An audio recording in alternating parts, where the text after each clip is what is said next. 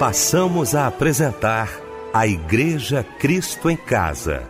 Momentos de louvor, adoração, testemunho e mensagem do poder de Deus. Direção: Fábio Silva. Apresentação: Eliel do Carmo. Muito bom dia, mais uma vez. Continuamos juntos aqui na nossa melodia.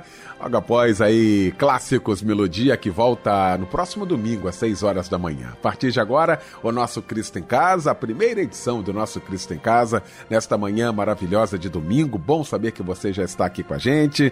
Talvez você esteja aí a caminho também da sua igreja ou se preparando aí para a escola bíblica dominical. Bom demais ter você aqui com a gente. A nossa equipe reunida nesta manhã de domingo, já já pregando a palavra de Deus. Meu querido pastor Aloísio Bacelar, da Igreja Presbiteriana Alvorada, na Barra da Tijuca. Meu querido pastor Aloísio, muito bom tê-lo aqui. Bom dia, paz do Senhor, meu irmão. Bom dia, pastor Eliel, irmão Michel, e um bom dia também a todos os amados ouvintes da família Melodia que estão sintonizados em Cristo em casa. Débora Lira, querida, muito bom, Débora, tê-la aqui. Muito bom dia, paz do Senhor, minha irmã. Paz do Senhor Jesus, a paz do Senhor, pastor Aloísio Bacelar, a paz do Senhor aos nossos queridos ouvintes, ligados aqui no culto da Igreja Cristo em Casa. Bom, Vamos começar então o nosso Cristo em Casa orando nesta manhã, juntamente com o querido reverendo Aloísio Bacelar.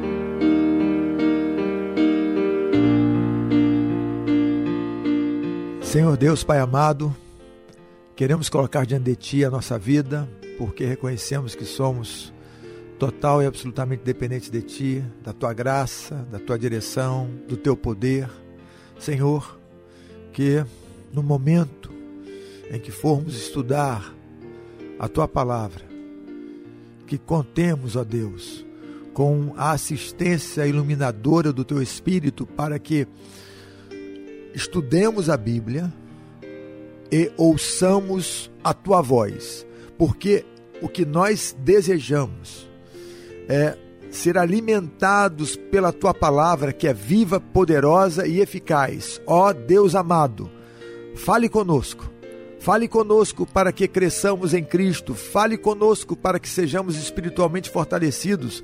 Fale conosco para que sigamos adiante, vivendo uma vida no centro da tua vontade para a tua glória. Em nome de Jesus. Amém. Não deu errado, não. Isso é só uma fase, vai passar. Aguenta coração. Seu momento não define o seu final. Você pode não ser a escolha de alguém, mas é escolhido por um Deus que quer seu bem. Você é precioso. Não deu errado, não. Todo sonhador tem que correr o risco. Aprenda uma lição.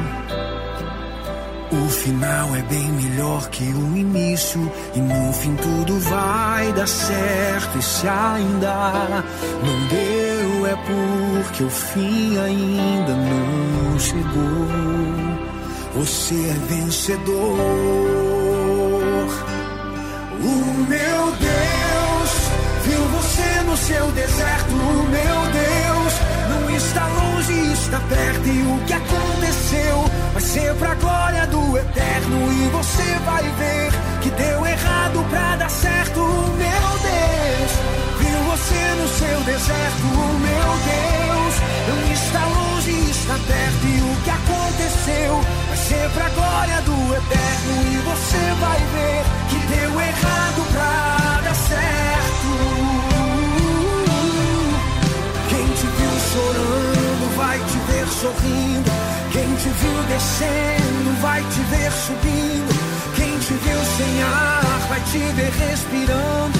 Quem te viu calado vai te ouvir cantando. E é assim mesmo, Deus está trabalhando. Você acha que perdeu, mas você está ganhando. Pode acreditar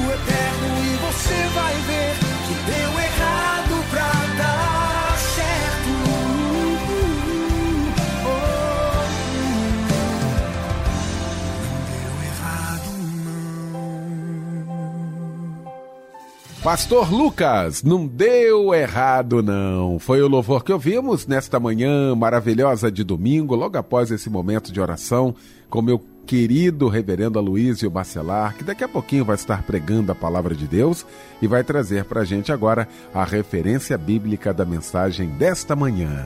O texto no qual meditaremos nesta manhã encontra-se no primeiro livro dos Reis, capítulo 19, do versículo 1 ao versículo 11 e também versículo 19.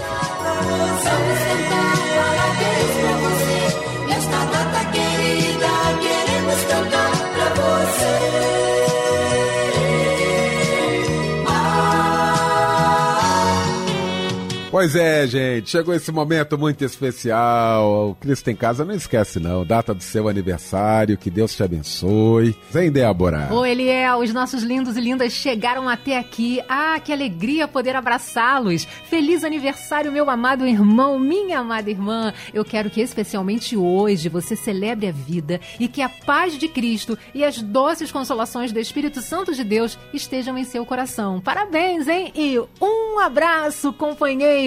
Maria Amélia Nicole Chaves, parabéns. Parabéns, Antônio Carlos Rodrigues Mouro. Também a Francisca Torres Dias. Ione de França Carvalho Viana. Maria Isabel de Souza Silva. Suzana Lima. Alfredo Souza. E para a meditação de todos vocês que aniversariam hoje, tem o versículo que está em Efésios 4, 7. Mas a graça foi dada a cada um de nós segundo a medida do dom de Cristo. Parabéns. Olha, nesta manhã maravilhosa, então receba aí o abraço, companheiro, do nosso amigo que de janeiro a janeiro tá sempre te abraçando aqui. Com aquele abraço, companheiro, e este lindo louvor como forma de homenagem.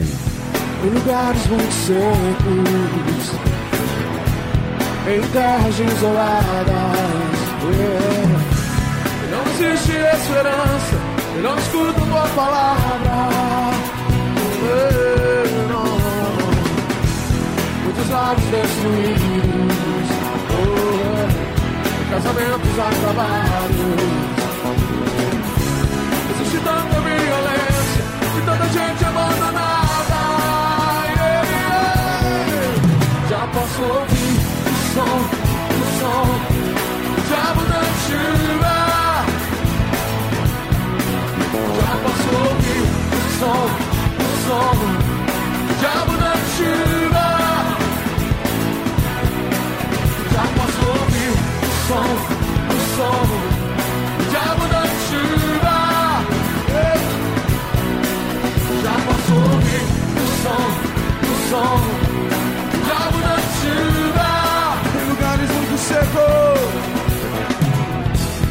em lugares muito secos, em terras isoladas. Não existe esperança e não escutam tua palavra. Muitos lares destruídos, casamentos acabados. Existe tanta violência e tanta gente abandonada. Posso ouvir o som, o som, o diabo da chuva. Já posso ouvir o som, o som, da chuva. Já posso ouvir o som, o som, da chuva. Já posso ouvir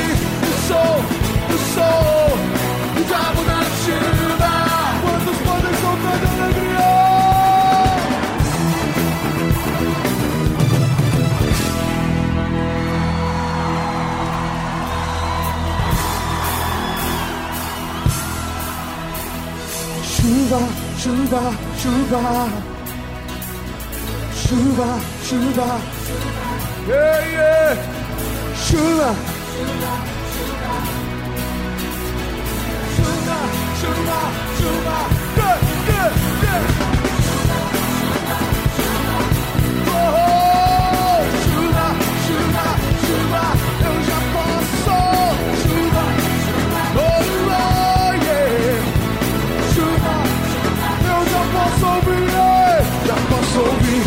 o som, o som. Já da chuva. Já posso ouvir o som, o som. Já da chuva. Eu já posso, já posso ouvir o som, o som. Já da chuva. Oh, oh. Já posso ouvir o som, o som.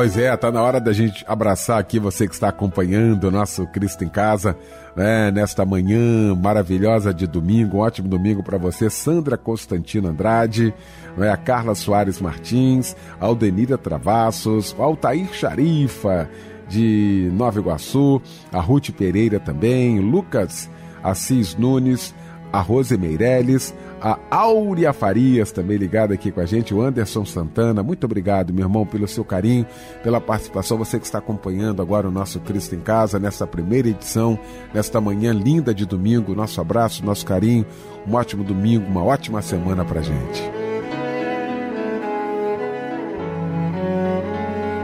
Reverendo Aloysio Bacelar, meu querido, muito obrigado pela sua participação aqui, pela sua presença aqui com a gente. Chegou então esse momento especial de ouvirmos a voz de Deus. Reverendo Aloysio, fique à vontade, querido.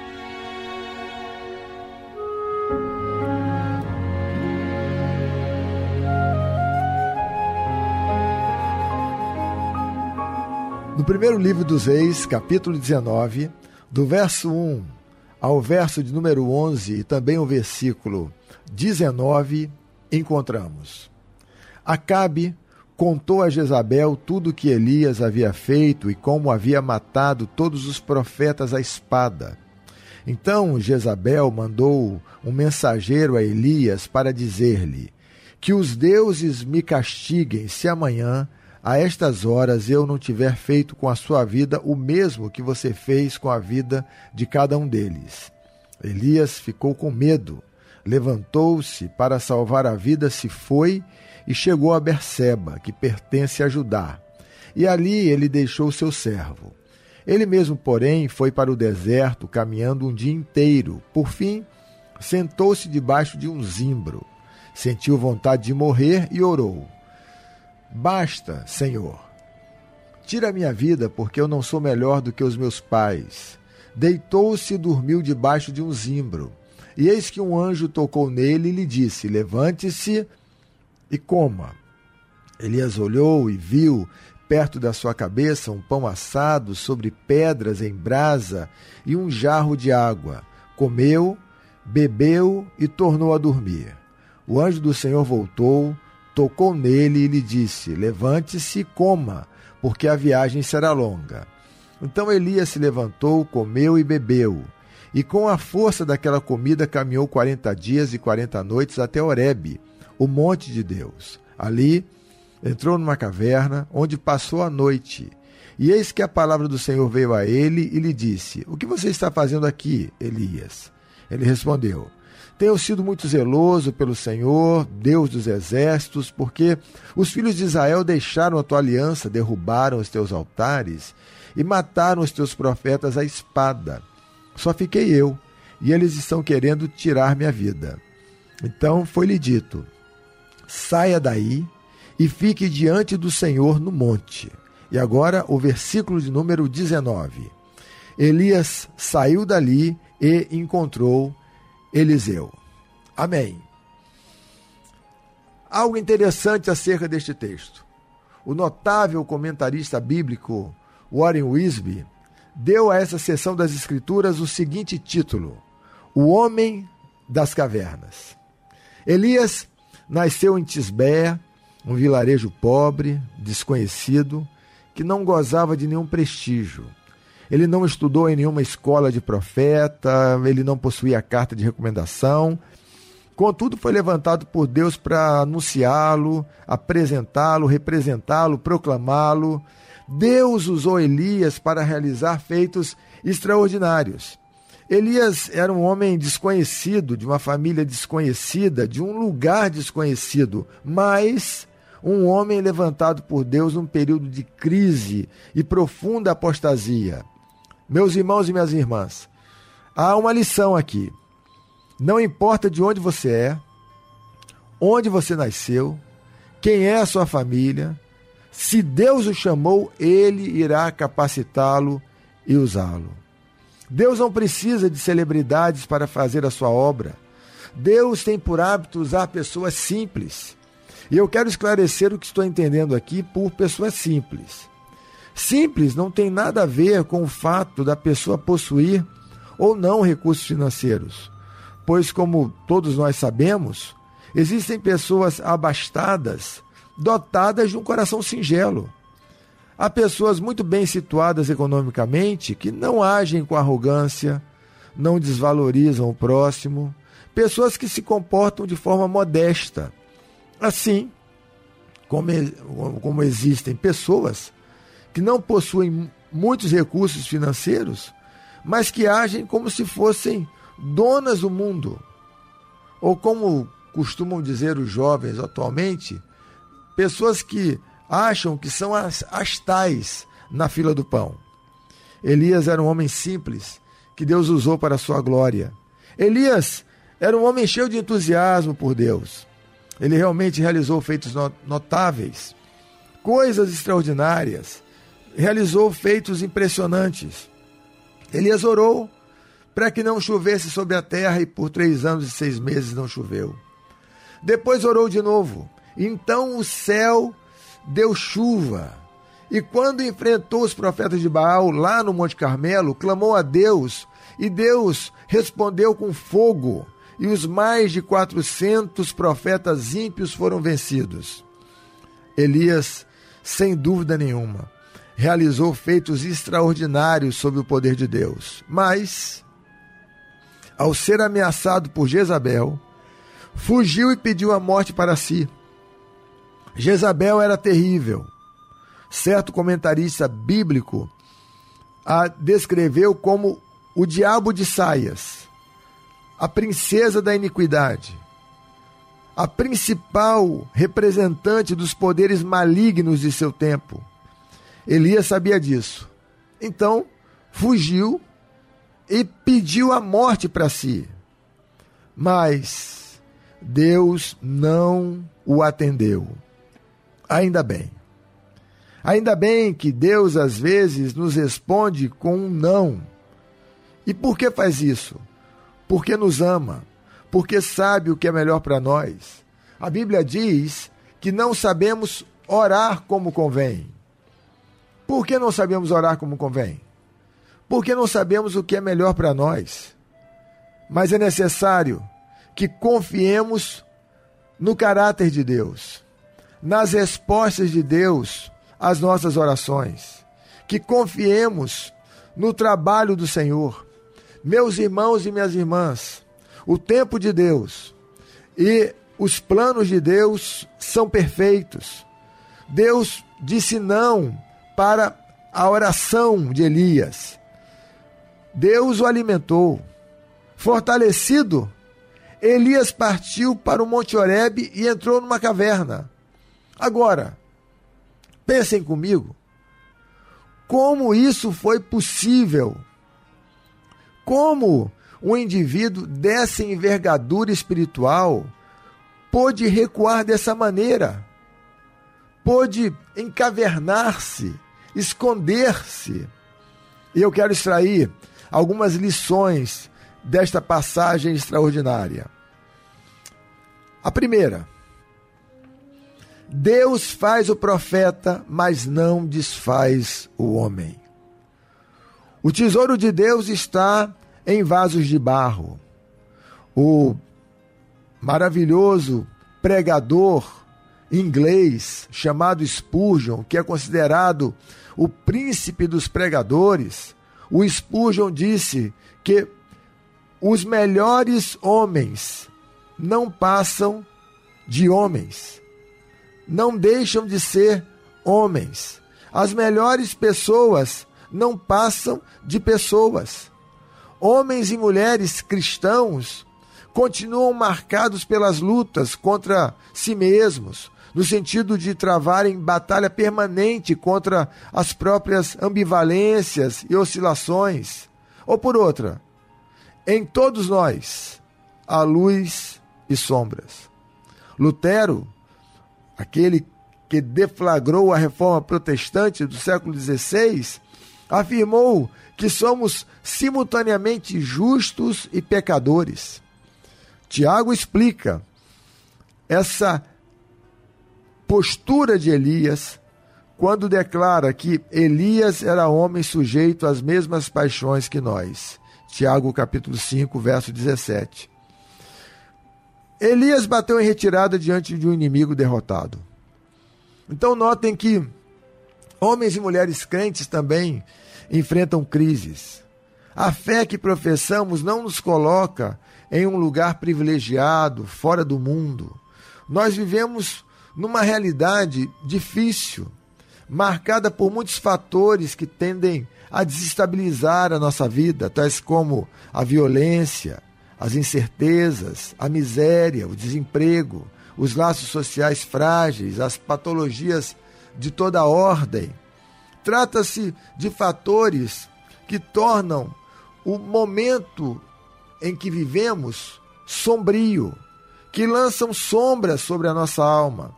É muito interessante perceber, meus irmãos e minhas irmãs, que o Elias do capítulo 19 eh, é muito diferente do Elias do capítulo 18. No capítulo 19, nós encontramos uma pessoa amedrontada, uma pessoa que recuou. No capítulo 18, no capítulo anterior, nós encontramos um indivíduo destemido, um indivíduo é, marcado pelo destemor. Ele mudou muito do capítulo 18 para o capítulo 19. No capítulo 18 ele enfrenta e vence os profetas de Baal. No capítulo 19 ele se encolhe. Então, como é que pode uma coisa como essa? Como é que ele pôde passar por uma experiência como essa? Que coisa impressionante o que ocorreu com o profeta Elias. Mas o que houve? Elias mudou. O que aconteceu? A alma de Elias adoeceu. E eu estou pensando aqui na alma como essa dimensão psíquica que nos constitui. Elias continuava sendo a mesma pessoa, mas sem brilho, sem radiância, sem entusiasmo, sem alegria, sem vigor, Agora, Elias está mais concentrado em si mesmo e em suas dificuldades do que olhando para a grandeza e o poder de Deus. A vida de Elias revela de forma contundente que nós temos fraquezas. Em Romanos 8, 26, Paulo diz que o Espírito Santo nos assiste em nossa fraqueza. Então nós temos fraquezas. Nós temos fraquezas emocionais, Sob certas circunstâncias, a estrutura psicológica do ser humano despenca. Haja vista a epidemia de depressão que assola a família humana. Nós temos fraquezas físicas, o nosso corpo se esgota com o tempo. Nós lutamos contra a decrepitude, isto é, contra o enfraquecimento do corpo causado pela passagem dos anos. Nós temos fraquezas morais, não são raras as vezes em que combatemos nos outros aquilo que nós mesmos praticamos. Nós temos fraquezas espirituais, vacilamos no exercício da fé, somos incongruentes, mas o Espírito Santo nos assiste em nossa fraqueza. De acordo com Calvino, aquele grande teólogo reformado, a palavra assiste, que aparece em Romanos 8, 26, tem o sentido de que o Espírito Santo toma sobre si a nossa carga, para que não desfaleçamos, para que não sejamos esmagados pelas pressões da vida. Então não há mínima dúvida de que Deus faz o profeta, mas não desfaz o homem. Em segundo lugar, esse texto nos ensina que as batalhas da vida consomem a nossa força e podem fazer declinar a esperança. Elias foi um indivíduo comprometido com seu chamado, mas enfrentou lutas duríssimas, externas e internas. Lembre-se, por exemplo, de que verdadeiros gigantes espirituais depararam-se com problemas agudos. Alguns foram perseguidos, outros sofreram naufrágios, tortura, escárnio. Uma trajetória sem lutas não é uma das premissas do cristianismo. Jesus declarou enfaticamente que no mundo passaríamos por aflições. Depois percebam que no verso 4 deste texto, Elias está esgotado. Ele diz: Basta, ó Senhor. O cansaço consome a nossa alma, perturba a nossa compreensão, desequilibra a experiência humana. Elias não queria conversar com ninguém, não queria ver ninguém, nada o animava, nada o encorajava. Você, você já viveu essa experiência? Você já viveu essa experiência de estar cansado, exausto? Aquela experiência de da vida ter perdido o sabor para você? Hoje, nesta manhã de domingo, você se sente esgotado? Você se sente cansado? Então há uma promessa de Deus para você. Faço o forte ao cansado e multiplico as forças ao fatigado. Eu multiplico as forças daquele que não tem nenhum vigor, diz o nosso Deus. Então ouça o chamado de Jesus. Vinde a mim, todos vós que estáis cansados e sobrecarregados, e eu vos aliviarei. Meu irmão, tome fôlego. Abra espaço na agenda para descansar, Cuide do próximo, cuide também de si e levante-se todos os dias na força do Senhor para viver a vida. Elias começou a fraquejar quando tirou os olhos de Deus e os colocou nas circunstâncias. Elias desejou a morte quando imaginou que não havia mais perspectiva de futuro. No verso 10, depois verifiquem, ele diz: Fiquei só e querem me matar. Elias estava naquele momento completamente sem esperança, e sem esperança a gente adoece. Há momentos em que nós verificamos certo declínio da esperança em nossa vida, mas sem esperança, desistimos de esperar mudanças, desistimos de aguardar a ação de Deus. Sem esperança, nós nos prostramos, sem esperança nós nos encavernamos. Por isso que é necessário que eu e você, nesta manhã de domingo, reafirmemos pela fé que Deus é a nossa esperança. Ele é quem nos ergue, Ele é quem nos fortalece, Ele é quem dirige os nossos pés, Ele é quem faz com que enfrentemos vitoriosamente as lutas do dia a dia da vida. Deus é a nossa esperança, fonte eterna e segura de esperança. Aleluia, louvado seja o nome do Senhor. A esperança cristã é uma força que nos diz que sempre é possível contar com a ação das amorosas mãos de Deus. E essa esperança é agônica, é lutadora, é combativa. Essa esperança bíblica, essa esperança em Deus, não é sedativa, não faz com que eu e você cruzemos os braços. Bem ao contrário, é uma esperança que nos move em direção aos desafios da vida, que nos faz lutar pela emergência de um novo mundo mais saudável, promissor, certos de que chegará o dia em que Deus fará novas todas as coisas e assim o reino de Deus superará o caos. Aleluia! Nós devemos e podemos viver na força dessas verdades. Deus é Deus, o nosso Deus é vivo, ele está em ação do mundo, no mundo e ele é a nossa esperança. Aleluia! Elias pediu a morte para si. Mas como Deus o tratou? Deus não o abandonou. Deus não nos deixa sozinhos com os nossos desafios. E aqui está uma lição tantas vezes esquecida. Deus não joga fora vasos quebrados. Louvado seja o nome do Senhor. Lembrem-se do vaso que se quebrou nas mãos do oleiro. O artesão não o descartou, não o desprezou. Ao contrário, o refez, fez dele um novo vaso. Deus não desiste da gente. Elias pediu a morte para si, mas nada termina até que Deus diga que terminou.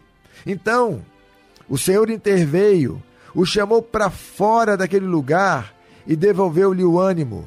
E Deus continua chamando homens e mulheres para fora, para fora da caverna do medo, da caverna da angústia, da caverna da indiferença, da caverna do desânimo. Deus está chamando homens e mulheres para fora dessas cavernas, para que vivamos, vivamos a vida bela, abençoada e abençoadora que o Pai nos concede em Jesus Cristo. Então saia dessa caverna. Saia da caverna da indiferença, saia da caverna do desânimo, saia da caverna da desesperança. Deus está lhe chamando para fora dessas cavernas. Aleluia! No verso 9, Deus faz a seguinte pergunta a Elias: Que fazes aqui? E essa é sempre uma pergunta que fala sobre o chamado de Deus para reafirmarmos a nossa posição. Onde você está? Que lugar é esse? Esse é o lugar em que Deus quer que você esteja? É sempre bom avaliarmos se de fato estamos onde Deus quer que estejamos, fazendo o que Deus quer que façamos. Elias não estava no lugar onde Deus queria que ele estivesse. E como nós sabemos disso? Ora, sabemos disso porque no verso 11, Deus diz ao profeta: saia daí. Deus não diz ao profeta: ainda bem que você está aí, que bom vê-lo aí, fui eu que o coloquei aí, mas sim, ele diz: saia desse lugar, saia dessa caverna, afaste-se deste lugar de desânimo. Logo, Deus não quer que vivamos encavernados, intimidados, desanimados, em estado de autocomiseração, sentindo pena de nós mesmos. Pensem um pouco comigo na história do pródigo. O menino saiu de casa, torrou a herança familiar, foi apacentar porcos, mas na desdita, no chiqueiro, refletiu e chegou à conclusão de que aquele não era o seu lugar. Ele deve ter pensado naquele momento o seguinte: o que eu estou fazendo aqui? O que eu estou fazendo neste chiqueiro? E o que eu estou fazendo neste lugar? Esse não é o meu lugar. O meu lugar é na casa do Pai, desfrutando da presença do Pai. E o menino cai em si e volta, e volta para a casa do Pai. Ele reflete e toma uma decisão de voltar. Agora voltemos para esse texto, verso 15. Elias ouve a voz de Deus e sai da caverna. Verso 19: Elias saiu. Meus irmãos e minhas irmãs, ouçam a voz do Espírito Santo nesta manhã de domingo. Ainda há muita coisa para fazer. Não importa o que levou você a entrar na caverna. Com Deus é possível sair desses lugares de estagnação e voltar a viver. É possível abandonar essa atitude de caverna. É possível sair do cárcere do medo, da autocomiseração, sair desse lugar em que ficamos nutrindo os nossos medos. Ouça a voz de Deus nesta manhã, que nos chama para fora dessas cavernas existenciais.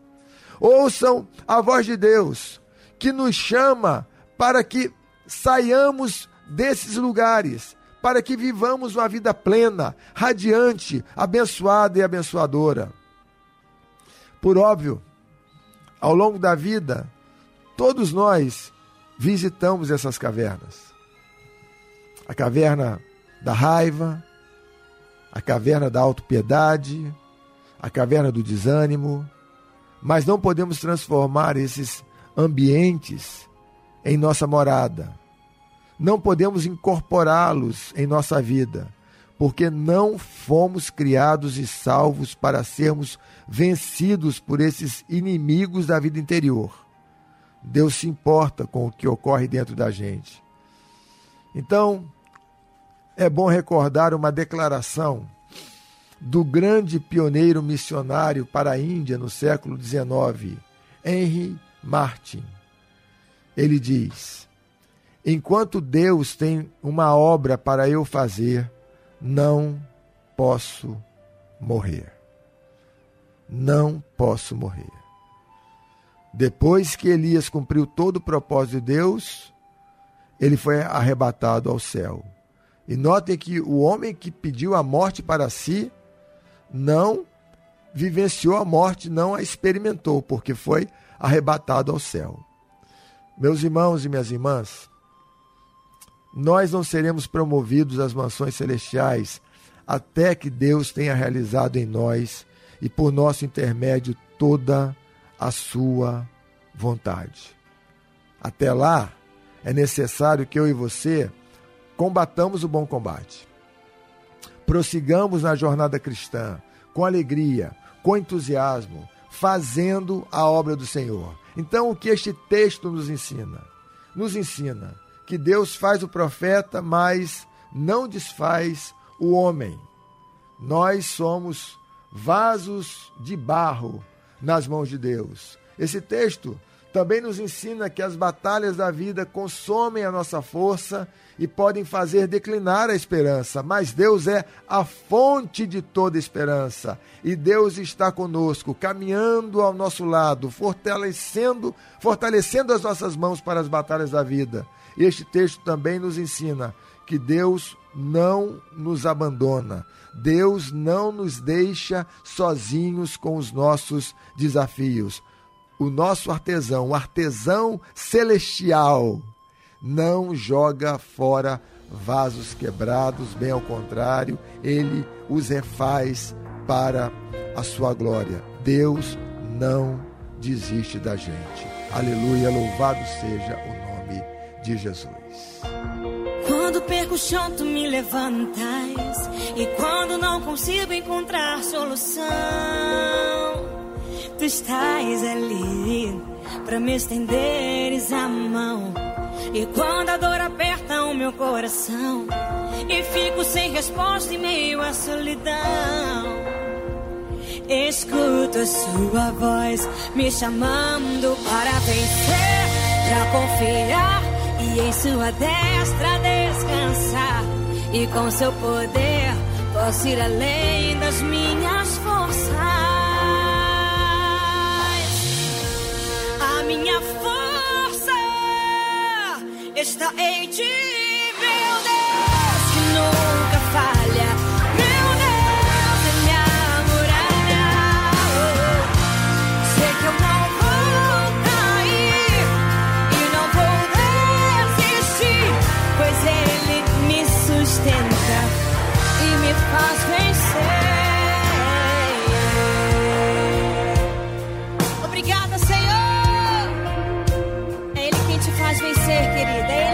Faz vencer. E quando a dor aperta o meu coração e fico sem resposta em meio à solidão,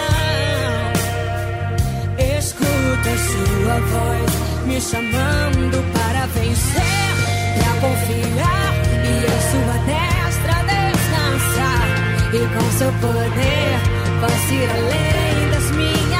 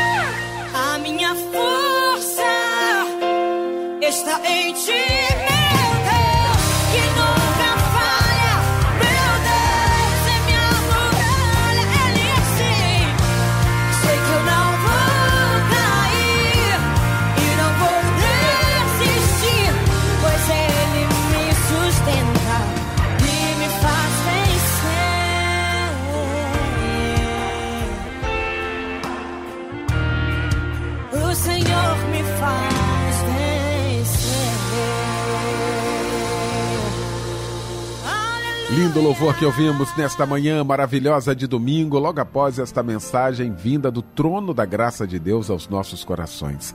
Reverenda Luiz Bacelar, mais uma vez, muito obrigado, tá, meu irmão? Muito obrigado.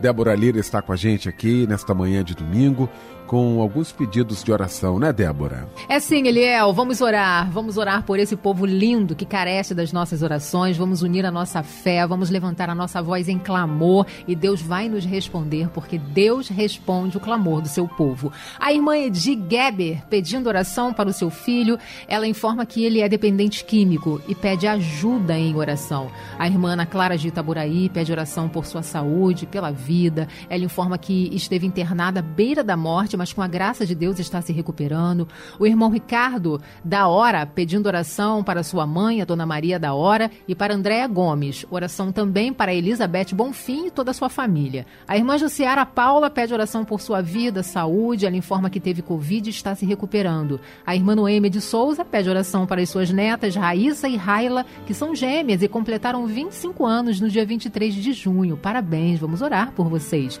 O irmão Rogério Lima de Cabo Sul, Nova Iguaçu, pede oração para ele e para toda sua família.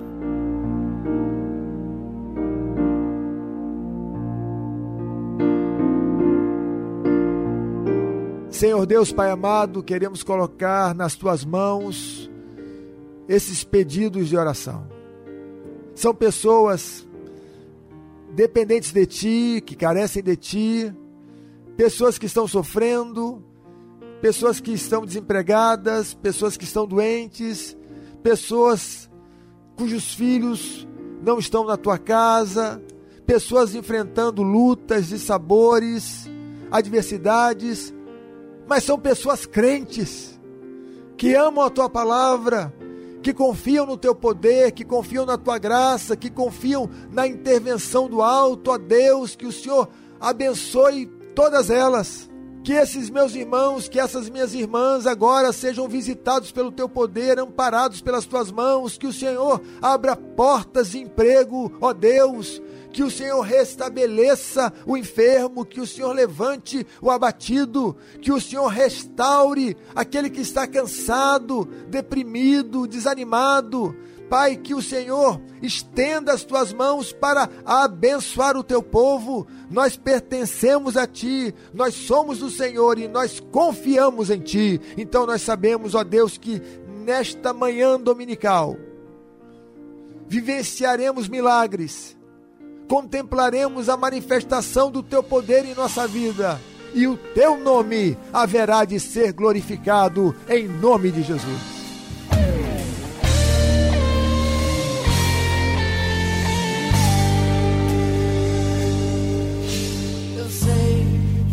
Foi pago alto preço. Para que contigo eu fosse o meu irmão. Quando Jesus derramou sua vida, ele pensava em ti, ele pensava em mim, pensava em Eu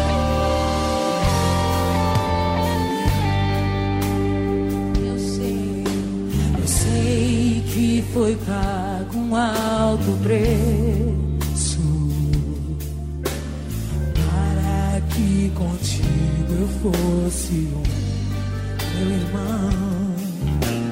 Quando Jesus derramou sua vida, ele pensava em ti.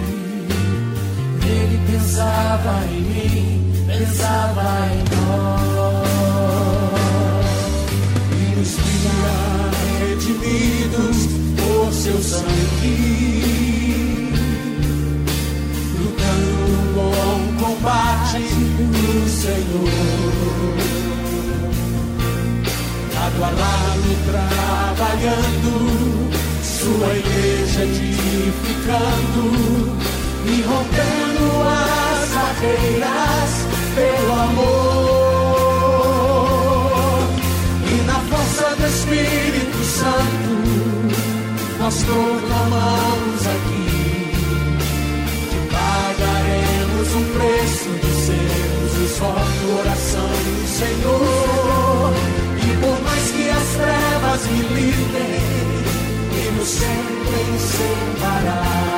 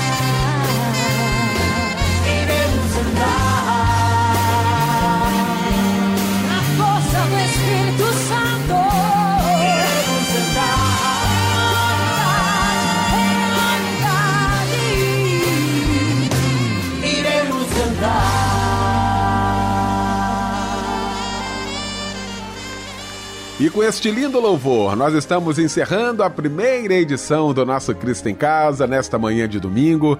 Quero agradecer mais uma vez meu querido reverendo Luísio Bacelar, da Igreja Presbiteriana Alvorada, na Barra da Tijuca. Reverendo, muito obrigado. Abraço na irmã Eldinha, a todos da nossa igreja aí, o nosso muito obrigado. Michel Camargo, muito obrigado, meu irmão. Um abraço grande para você. Um grande abraço, um ótimo domingo. Reverendo Aloysio Bacelar impetrando a bênção apostólica. E com esta bênção fica o nosso bom dia, um bom domingo para você e até logo mais às 10 da noite em mais um Cristo em Casa. Que a graça de nosso Senhor e Salvador Jesus Cristo, o amor de Deus o Pai e as ternas e infinitas consolações do Espírito Santo estejam sobre todos vós e sobre todo o povo de Deus espalhado pela face da terra, desde agora e para sempre. Amém e amém.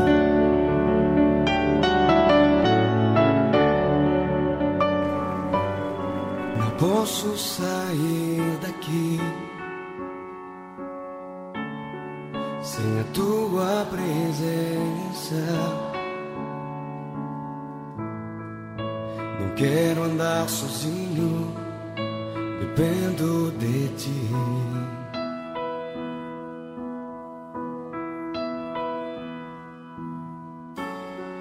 Antes que eu viesse a existir, a minha história estava escrita por ti, autor da vida. Tu és o meu Pai.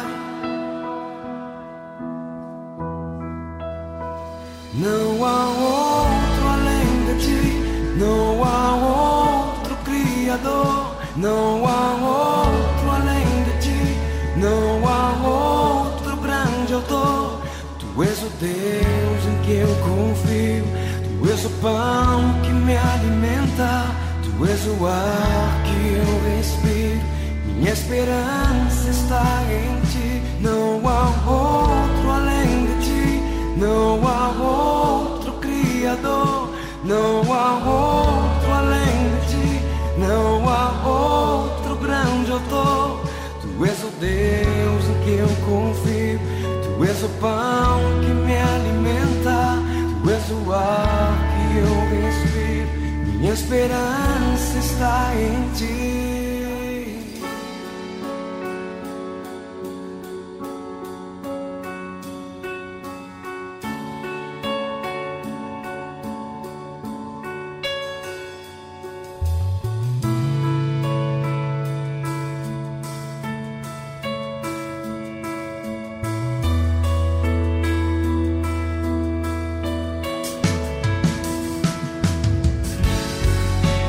posso sair daqui.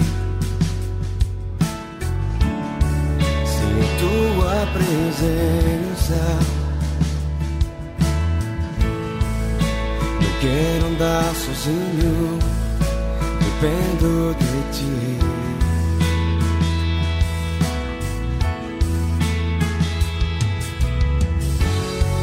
Antes que eu viesse a existir minha história estava escrita por ti toda a vida. Tu És o meu pai, autor da vida.